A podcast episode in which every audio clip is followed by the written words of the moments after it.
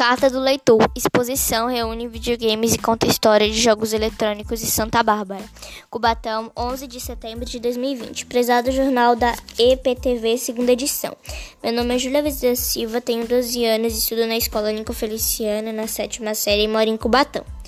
Gostei bastante da notícia, pois contam a história de cada videogame, os pais e os filhos se divertem, falam sobre os jogos que jogavam quando eram pequenos e também contém vários tipos de jogos, como os de danças, realidade virtual e etc. Jogos bem legais, porém precisam ser jogados na hora certa sem excesso.